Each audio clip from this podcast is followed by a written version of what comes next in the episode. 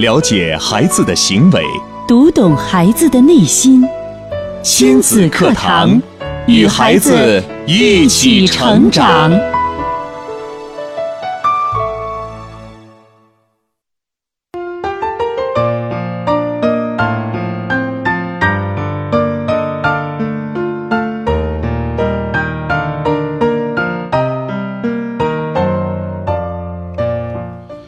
亲子课堂，做智慧父母。欢迎收听以心理学为基础的专业亲子教育节目《亲子课堂》，我是主持人袁明阳，我是主持人吴化。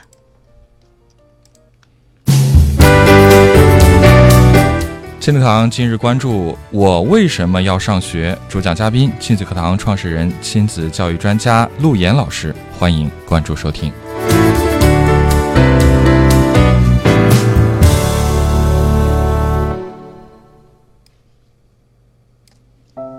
好，节目开始，首先请出陆岩老师。陆岩老师，你好，吴话好，明阳好，亲子课堂的蓝颜知己亲粉们，大家好。嗯，今天陆岩老师为我们带来的主题是我为什么要上学？老师和家长最关注孩子的焦点问题是什么呢？当然就是学习了。对。但是不知道你有没有问过孩子，你为什么要上学呢？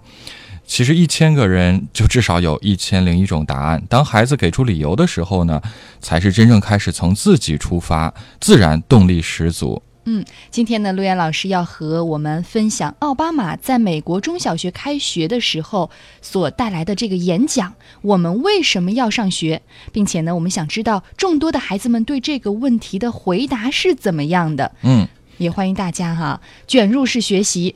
您有没有问过孩子这个问题呢？宝贝儿，你为什么要上学呢？孩子给出的答案是什么呢？欢迎大家通过微博、微信参与进节目互动。新浪微博是迪兰路言亲子课堂，在今日的话题帖后跟帖留言。腾讯微信来添加微信号“亲子百科一二三”，亲子百科是汉语拼音的全拼，一二三为阿拉伯数字。嗯，好的。那接下来我们就请出陆岩老师，跟大家带来这期的话题分享。嗯。呃，今天是二零一五年的九月初，嗯，这是一个开学季，对，所以呢，我们说了一个关于开学和上学的话题。面对孩子的学习，其实我们的家长往往会非常的简单、直接和功利化，那就是我要一个好的结果。听到这样问题的时候，可能很多的家长说：“我从来没有考虑过。”哎，孩子，你为什么要上学呢？这个问题，我想问问多少家长可能没跟孩子提过？嗯，甚至有人可能会觉得这个问题是不是有点提的矫情？我觉得可能孩子们会问我为什么要上学呀？呃，因为在我们的意识里边，我们天天都说的是好好学习，天天向上，学习学习，学生学生以学为生，天经地义，还用问这个问题吗？是啊，当你问出这个问题的时候，就显得有些矫情了。嗯，对吧？所以呢。当我们的生活变得那么的直接、简单、粗暴的时候，我们要回头看一看本源和根源性的问题。什么意思？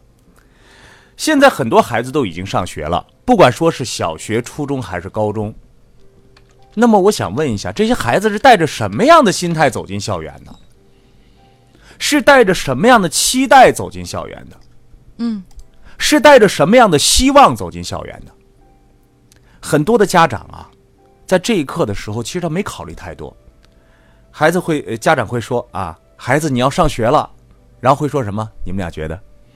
就是家长会说对孩子的什么期待？嗯，家长对孩子的期待呀，对，好好学习，天天向上。然后呢？然后在学校里听老师的话，嗯，作业认真完成啊啊，跟好朋友好好相处，嗯，不要惹事儿啊。咱们就拿一个小学生来说，孩子你要上学了。从今天你是一个学生了，嗯，学习这件事非常的重要，所以说呢，你一定要好好学习。那有些家长说我会隐身呢，嗯，是吧？慢慢我会隐身，说孩子啊，从今天啊你就开始上学了，学习这件事很重要。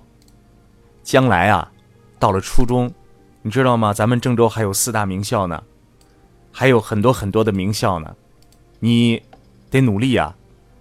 到时候你得考上啊，嗯，考上好的初中才可能进入好的高中，嗯，进入好的高中才可能考上好的大学，上了好的大学，曾可能才有好的人生。这家长都开始隐身了，是吧？有这种家长，那有没有家长会问孩子一句，说孩子你为什么要上学啊？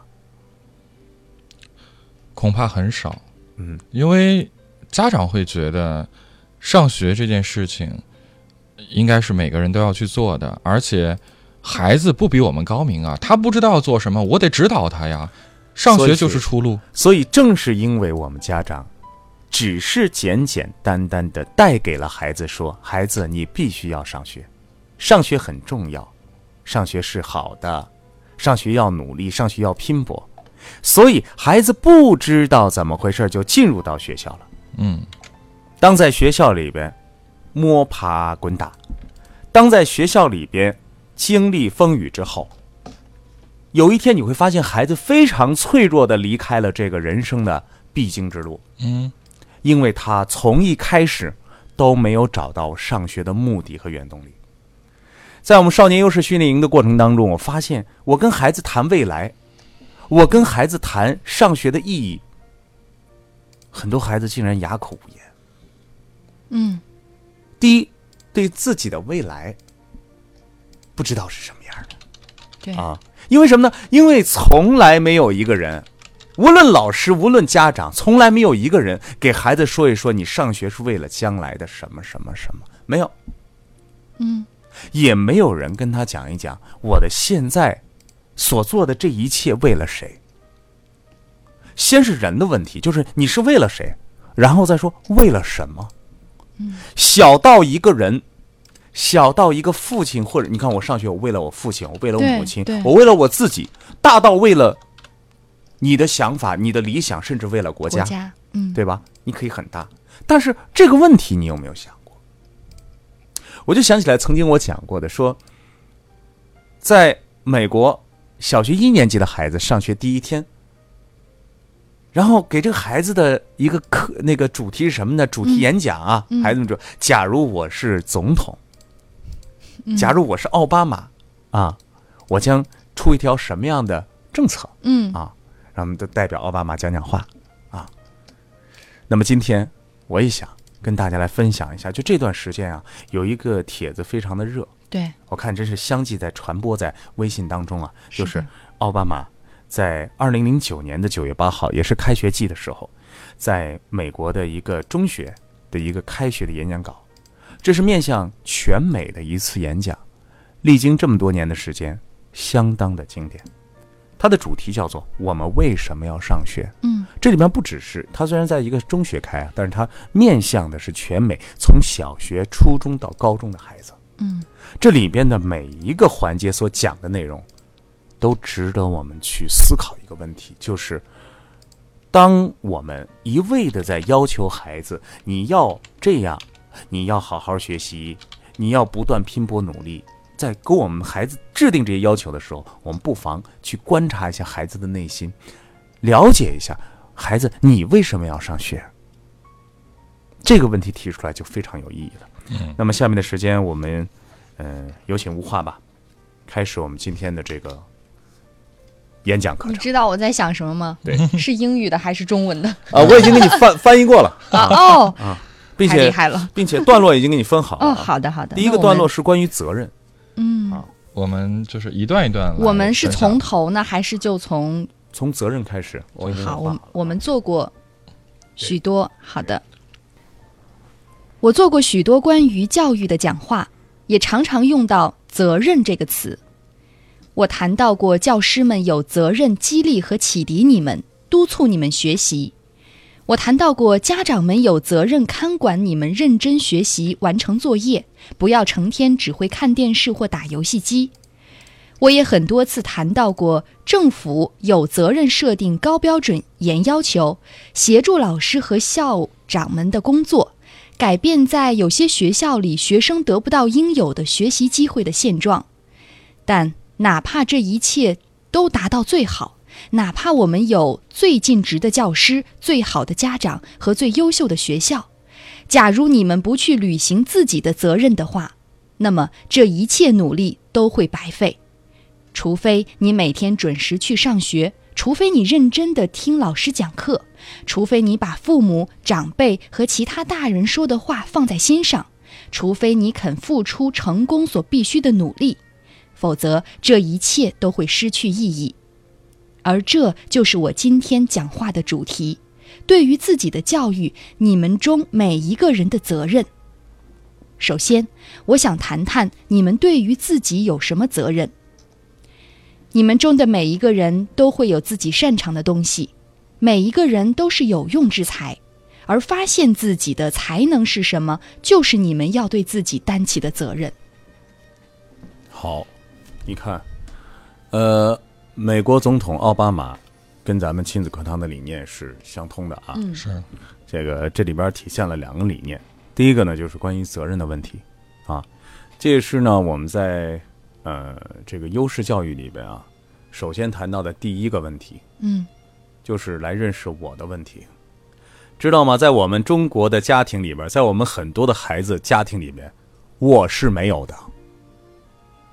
知道什么叫我没有了吗？我去哪儿了？就是孩子的这个个体，嗯他对自己的认知是无的状态。嗯这个无的状态很可怕，就是我们家长会呃教孩子要这样做，要那样做，呃，你应该做什么，不应该做什么。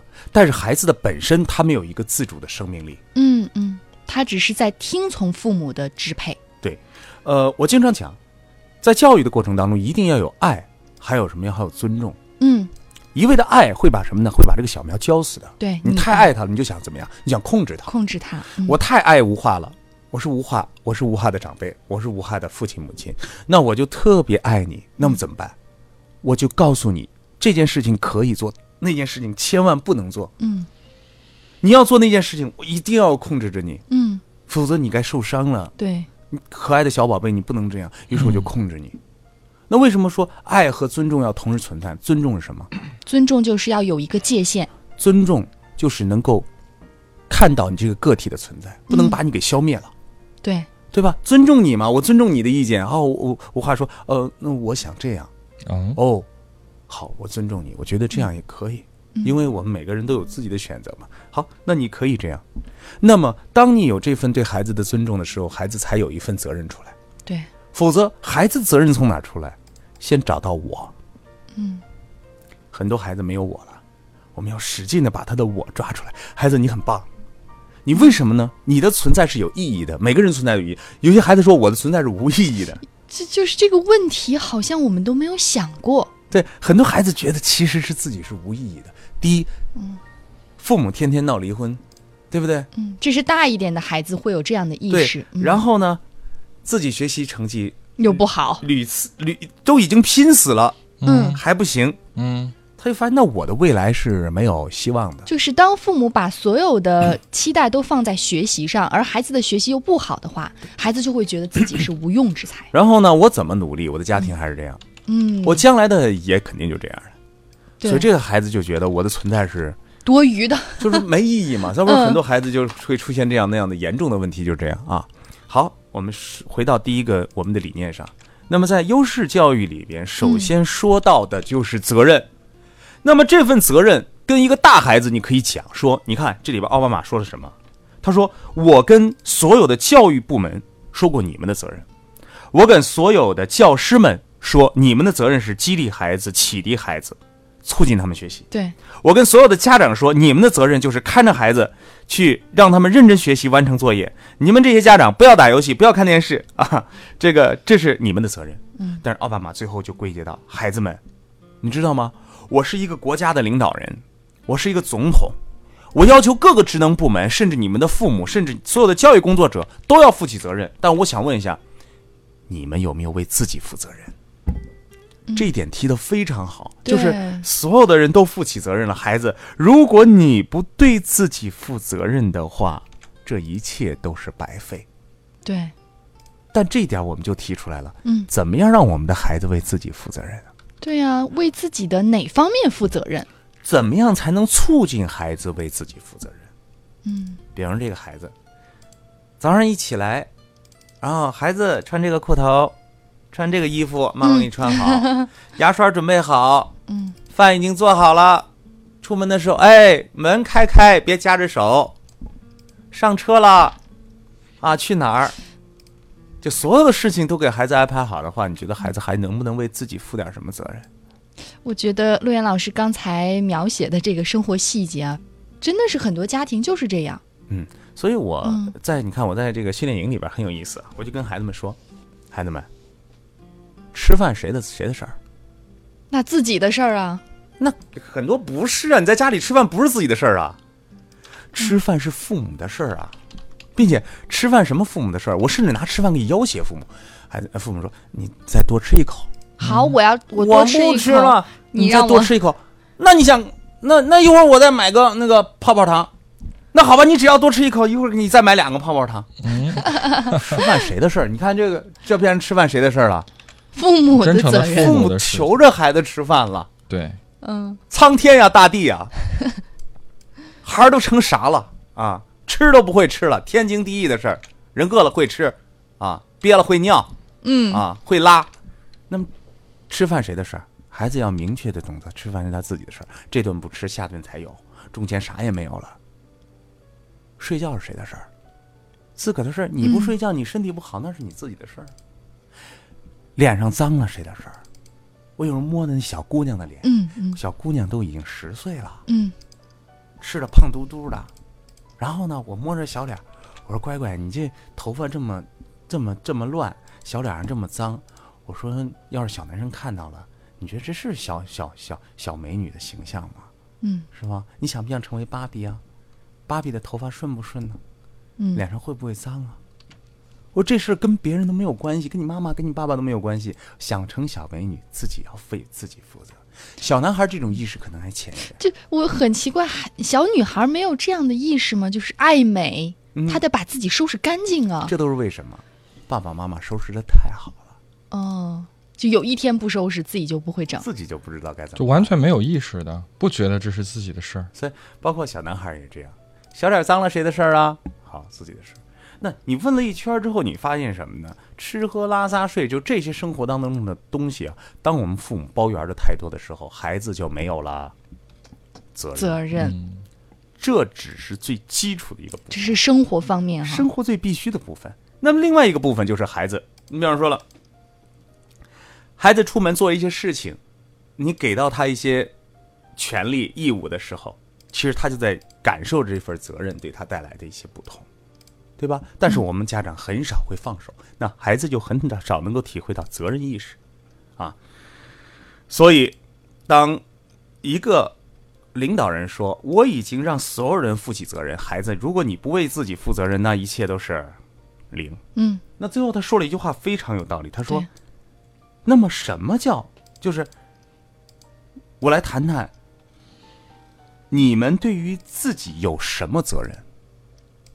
你们的首要责任是什么？嗯孩子，就所有的现在正在上学的每一个人，那么我觉得这句话一定要让大家铭记在心，让我们所有的家长铭记在心。你们的首要责任是什么？刚才吴华已经说了，我不知道你们有没有拿到这个点。奥巴马说：“我来谈谈你们对于自己有什么责任。”他说了，你们中的每个人都一定有自己擅长的东西。嗯每个人都是有用之才。这一块儿，要是咱们中国领导人肯定说了：“天生我才必有用。用是天生我才必有用。但是如果你发现不了自己的才有没有用，没用。你是个木头啊、不能说是木头了，你是个金子，你要发出钻石的光芒，可以吗？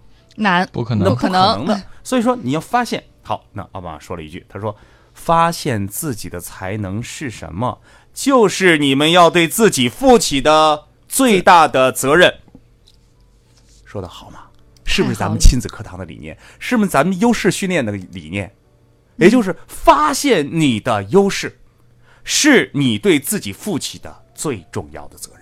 发现孩子的优势是家长对孩子负起的最大的责任。嗯发现孩子的优势是孩子这一生最大的责任。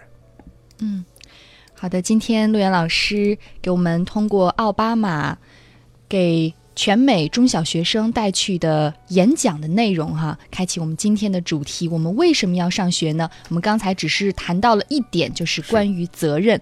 稍事休息之后，也继续回到节目当中，继续来分享。欢迎大家通过微博、微信参与进节目互动。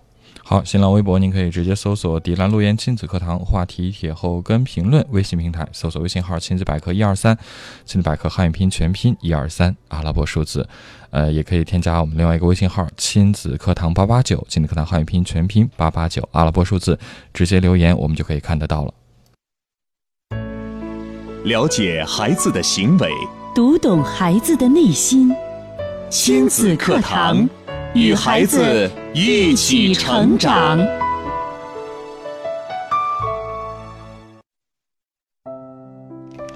好，继续回到节目当中啊，今天我们邀请到陆岩老师做客节目，跟大家带来的这个话题啊，呃，是呃，一起来问一问啊，我们的孩子一个问题啊，到底我们上学是为了什么？我们为什么要去上学呢？嗯，呃，也透过奥巴马在零九年开学季的面向呃全美学生的一个演讲啊，展开来讨论。呃，那接下来的时间呢，我们接着跟大家来聊。嗯，其实刚才那一段呢，我就想说什么呢？所有的正确的教育的理念和对人类教育的发展的想法，应该都是统一的。虽然奥巴马的这一篇演讲已经出现这么多这么长的时间了，当然我们没有从一开始就把它关注到。但是，当我们去深刻的去理解它其中的一些内核的时候，发现和我们做的事情非常的相同，对，那就说明呢，想通往正确教育之路的那条路一定是相通的，嗯啊，就像我们优势训练营里边，我们做的第一课就是让孩子发现自我，知道我的存在，然后负起对我的责任，这就是一个责任的问题。人活在市场。有了责任，才有可能去做事，才会给自己做事找到一个合理的理由。谁都不会为别人的一句话去做事，那个叫什么呢？那个叫，那个叫无脑，或者叫奴隶。人只有知道自己想做什么，要做什么，生活才会变得有意义。那么第一条，奥巴马就说到了责任。嗯，我给，就作为一位领导人，我给所有的。人都讲责任，但是孩子，如果你不为自己负责，那就没办法了啊！就一切都为徒劳。对。那么你们的责任就是找到你们的优势。那么这些优势到底能给你的人生带来些什么呢？继续往下。好，接下来这一段啊，奥巴马也是在举例子哈，让我们知道该如何找到自己的优势。或许你能写出优美的文字，甚至有一天能让那些文字出现在书籍和报刊上。但假如不在英语课上经常练习写作，你不会发现自己有这样的天赋。或许你能成为一个发明家、创造家，甚至设计出像今天的 iPhone 一样流行的产品，或者研制出新的药物与疫苗。但假如不在自然科学课程上做上几次实验，你不会知道自己有这样的天赋。或许你能成为一名议员。或者最高法院法官，但假如你不去加入什么学生会或者参加几次辩论赛，你也不会发现自己的才能。而且，我可以向你保证，不管你将来想要做什么，你都需要相应的教育。你想当名医生、当名教师或当名警官，你想成为护士、成为建筑设计师、律师或军人，无论你选择哪一种职业。良好的教育都必不可少。这世上不存在不把书念完就能拿到好工作的美梦，任何工作都需要你的汗水、训练与学习。嗯，这一段很好的解释了优势，这一段也很好的让孩子明白了我们找优势的这条路该怎么找。嗯，又和我们的优势训练营的理念相通。在优势训练营里面有一句。我们的永恒的口号，我每次喊出来的时候，孩子们也会和我一起把这个口号喊出来。很简单，包括我们的能量手环里啊，我想给我们的孩子说，我们的能量手环里就永远记录着这四个英文单词。嗯叫做 I do, I can。很简单，很好理解，但正是奥巴马这段话所阐述的一个最基本的理念，就是任何的事情，即便是你的优势，你的优势是写作，但是如果你在你的语文课上，你从来都不去写，嗯，你也不去学，你怎么能够知道它是你的优势呢？也就是任何的一件优势，任何你要做的一件事情，首先是干嘛？是要去 do，对，是去做，做了，尝试了，感受了，努力了，你才知道你真正的方向在哪里。嗯，就怕很多孩子对任何的事情想都不想做都不想做，因为他没有动力嘛，也没有人问问他，你说你为什么要想想去上学？反正有人就有一个压迫者是吧？呃，有一个奴隶主就先先说你要去上学，你每天早上都得六点半起床，你每天书包里的都得装上十公斤的书。到了学校之后，你要目不转睛，全神贯注，老师说什么你就干什么。你想想。多可怕的！太可怕了！奴隶时代啊，是不是？因为孩子都不知道我要去干嘛嘛。那么，当孩子明白的时候，孩子就要去做了。刚才我说做的原因是吧？还是我们今天说这个问题，我们为啥要上学？好，知道做的原因了之后，我们要明白一个道理：想要成功怎么办？想要找到优势，想要知道哪个是你擅长的东西怎么办？Do do 做，嗯，I do，I can，I do，I can，I do，I can。I do, I can。我们的孩子都会这样对话啊。那么，当我们知道该去一步一步做的时候，当我们去做的时候，我们会慢慢慢慢的发现，嗯，我做完之后哪些是我的优势？嗯，好。刚才我说了，不但是优势这个小意义，我们再看下一段，升高到一个国家意义的时候，孩子的使命感是不是变得又更大？嗯。他继续说道：“不仅仅对于你们个人的未来有重要意义，你们的教育如何，也会对这个国家乃至世界的未来产生重要影响。今天你们在学校中学习的内容，将会决定我们整个国家的未来迎接重大挑战时的表现。你们需要在数理科学课程上学习的知识和技能，去治疗癌症、艾滋那样的疾病。”和解决我们面临的能源问题与环境问题，你们需要在历史社科课程上培养出观察力与判断力，来减轻和消除无家可归与贫困、犯罪问题和各种歧视，让这个国家变得更加公平和自由。你们需要在各类课程中逐渐积累和发展出来的创新意识和思维，去创业和建立新的公司与企业。来制造就业机会和推动经济的增长。我们需要你们中的每一个人都培养和发展自己的天赋、技能和才智，来解决我们所面对的最困难的问题。嗯，你看，在奥巴马的语言当中，时时刻刻不忘了什么呢？国家意识，就是你们所学的现在所有的地，所有的这些知识都是和国家有关的。嗯嗯，大家有没有想过？虽然我们没有这样说。但是，其实我们现在所有的孩子们上学的内容，都是和我们的国家休戚相关的。嗯，和我们国家的军事、技术、嗯、制造、医疗、重工、轻工、工业生活的方方面面产生着直接的关联。否则，有些孩子就说了：“哎呀，陆老师啊，你看我将来也不怎么样，为什么让我们学这么多呀？”嗯，这些东西都是我们应该掌握的。嗯，当国家需要你的时候，你应该能够拿这些东西为国家做出最基本的一些贡献。这就建立在一个国家的意义上，就真的是很重大了。我们都没有考虑过这么长远。是，我虽然我们没有没有考虑过，但是什么呢？就是结果是我们都学了。嗯。我们都学了，我们数理化该学的都学了，嗯，对不对？我们的呃语文啊、历史啊、思想政治啊这些东西都学了，学了为什么？其实我们更大的意义是，真的是站在国家这个层面，是的，是吧？那么下面一个问题呢，就是说，你看啊，阿妈就说了，当然我明白，读好书并不是件容易的事情，我知道你们许多人呢，都生活当中啊面临着各种各样的问题，嗯所以很难把精力用在这个专心读书上。很有很有意思的是，奥妈妈把她自己的童年的经历和他爱人和他的妻子米歇尔嗯他的生活的经历写下来，其实整体说明了一个什么原因呢？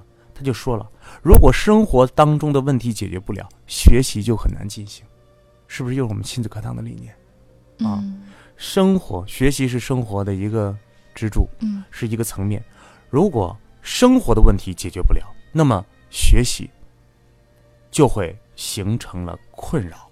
这个生活的问题是说生活质量还是生活习惯呢？行，我花三分钟跟大家说一下这段。嗯他说：“我知道你们每个人的感受。他说我的父亲在我两岁的时候就离开了家庭，是母亲一个人把我拉扯大的。嗯有的时候他付不起账单，有的时候我得不到其他孩子能得到那些东西。嗯有时候我会想，假如我的父亲在，该多好。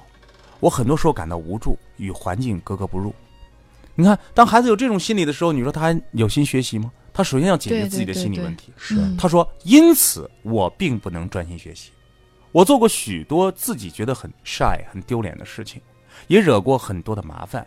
我有的时候感觉到无助，有的时候我的生活是岌岌可危的，随时都可能急转直下。看生活不好对他带来多大危险。然后呢，他说：“但是我很幸运，我很多的事情都得到了重来的机会。我得到了去大学读法学院，实现了自己的梦想的机会。”他说：“我的妻子也有着相似的人生故事。他的父母没有读过大学，也没有什么财产。他们和，呃，他的父母和他呢都辛勤的工作，让了这个孩子呢，呃，去这个国家最优秀的学校读书。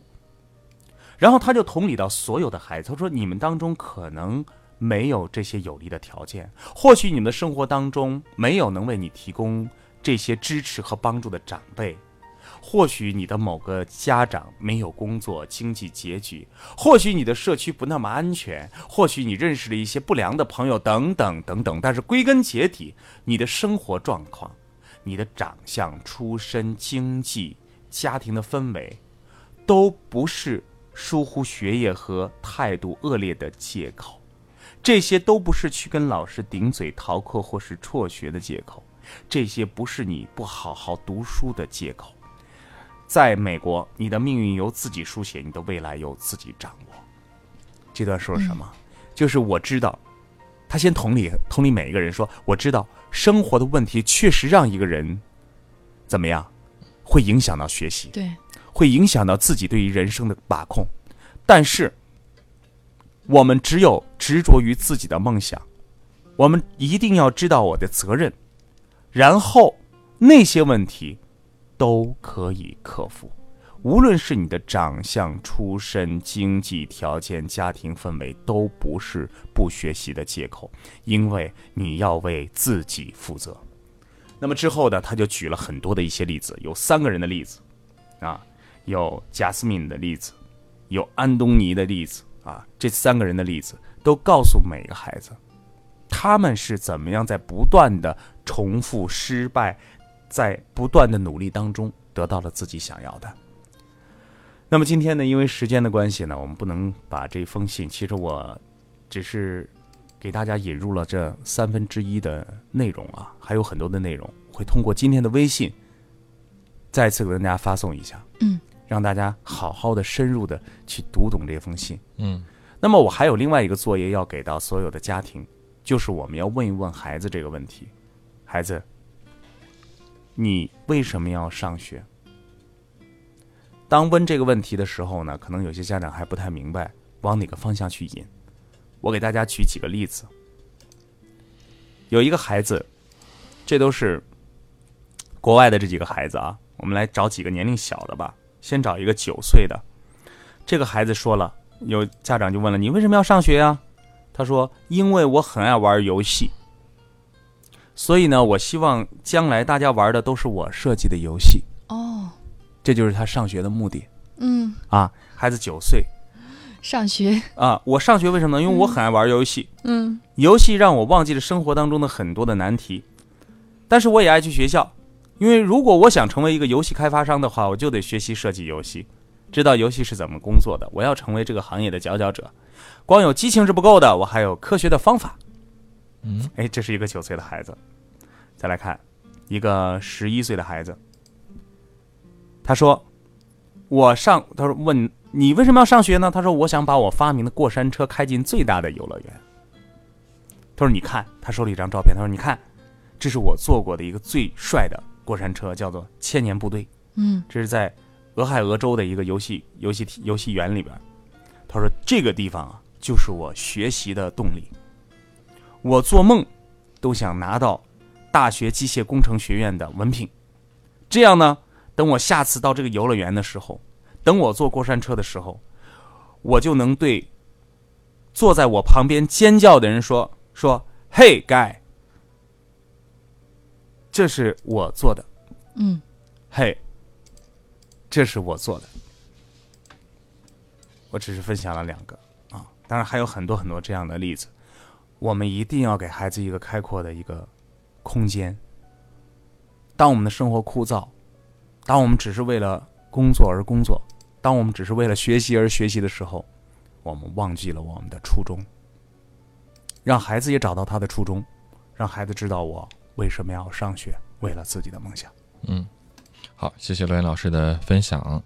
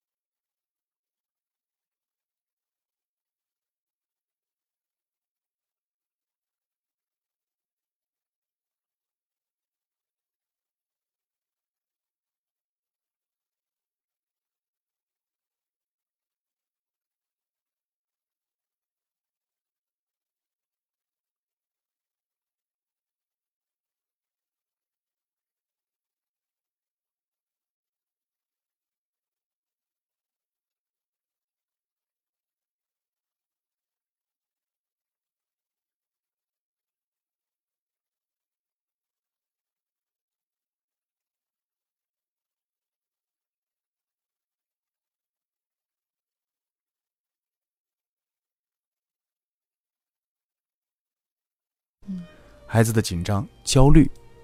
首先，吃手这件问题就两个问题，一个就是焦虑，一个就是安全感那个时期没有建立好之后的一种补偿性的反应。嗯一种补偿性的反应。会不会是孩子就这本来第一次是无意识的放嘴边儿，嗯然后反而是父母的干涉加深了他对吃手的非常好？就是刚才吴话说的这种情况，正是我们解决吃手这个问题的唯一的解决出路。嗯是吧？根本的解决出路是解决什么呢？第一，你不要怎么样让孩子就是产生他的焦虑源，你要剔除掉。嗯比方说家长干涉过多呀，什么事情都给孩子过多的标准啊，让孩子高标准严要求，这都给孩子带来压力。孩子压力的释放方式可能通过这样的一种吮吸的方式达到自己一种满足。那么另外一个根源性的解决问题呢，就是让孩子能够，你比方说不断的给孩子拥抱啊，肢体的抚触按摩，一些肢体的一些东西呢，让孩子知道他是建立在一种安全感的生存的条件下的，他会更加的舒服，产然后以至于他不去吃手。但是这两个根源性的问题，需要通过家长的行为操作来剔除。那么家长的行为操作剔除是怎么剔除呢？就是我们一直就是周正亲子二十法里边写到多少次的强化与淡化。嗯你强化什么样的行为，什么样的行为会越来越多；你淡化什么样的行为，这个行为呢就越来越少。经常有两种理论，一种呢是操作型的解决问题的方法，一种呢是追根溯源型的解决问题的方法。刚才我说的两点呢，都是追根溯源型的，就是孩子原来经历过什么，是不是小的时候没有陪伴呢？是不是抚触没有做好啊？是不是什么什么各种各样可能性？那么现在我们该怎么弥补？啊，是不是我们生活当中有压力啊？是不是我们生活当中会焦虑啊？哪些是它的根源？我们来解决。但这些呢，都不如我们现在从操作型来解决。淡化吃手的行为，强化其他的优良行为，嗯，替换这就是在操作上，就是我们每天陪伴孩子的这个过程当中，我们需要去做的，这是一种非常好的一种方法。嗯所以，当孩子在有吃手这种行为的时候，我们可以强化其他的行为来弱化这种行为。嗯，对于很多这种不良的习惯，都可以用类似的方法。对你比如说，你可以跟孩子来来下一个跳棋啊，或者跟孩子来做一些活动啊。就转移他的注意力，而不是把焦点都放在吃手这件事情。不能老说，是不是也不需要家长每次都动手？对你越是每次都动手，你越是嗯每次都说的时候，嗯孩子就会强化这种行为，嗯，这就是其中的强化与淡化好，啊。当然，我刚才说的追根溯源型的这两点，你也可以适当的去关注一下，结看看到底合一下。对，啊是不是有一些根源的东西？嗯春风暖意也问到了一个问题啊，他说今天早上吃饭的时候啊，我们就在讨论一些事情，包括今天的节目啊。这个孩子就说呢，我以后才不想当总统呢，因为很忙，每天这样的话就没有办法去享受生活了。嗯，多好啊！他说：“我听了不知道该如何去引导。”他说：“我们每次说什么，他都能够找出不好的一面，这背后代表了什么呢？那这就是家长的引导的问题了。嗯你看，你看到的孩子是不是不好的一面？你说的这一点就是不好的一面。所以从今天开始，你开始说到好的一面。嗯，孩子说刚才那个问题多好啊！要是我的孩子，我就说了，孩子，你真的是比美国总统还大智慧。你看美国总统现在忙的，是吧？他的孩子、他老婆，虽然说他兼顾的已经非常不错了，但是呢，他不知道生活的本质是什么。周正教授都讲了，要高效率，怎么样？要慢生活。嗯，慢生活怎么慢呢？奥巴马能慢吗？他很难慢下来。根本停不下来。虽然说孩子上学的时候，哈，呃呃，开学典礼他要去，虽然孩子开家长会他要去，但是他能和平常老百姓一样吗？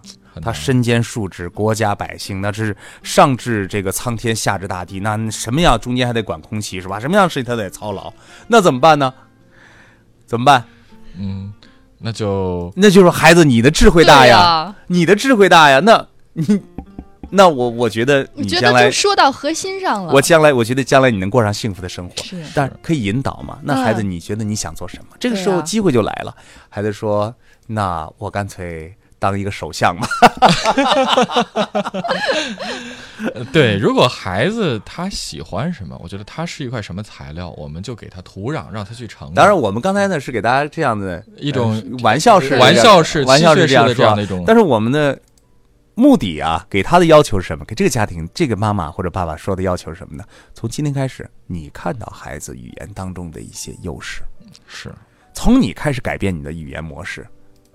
别再说，哎呦，我的孩子说的都是负面的。那你现在说的是正面的还是负面的呢？嗯，嗯，好的，好，呃，节目到这儿要呃跟大家说声再见了。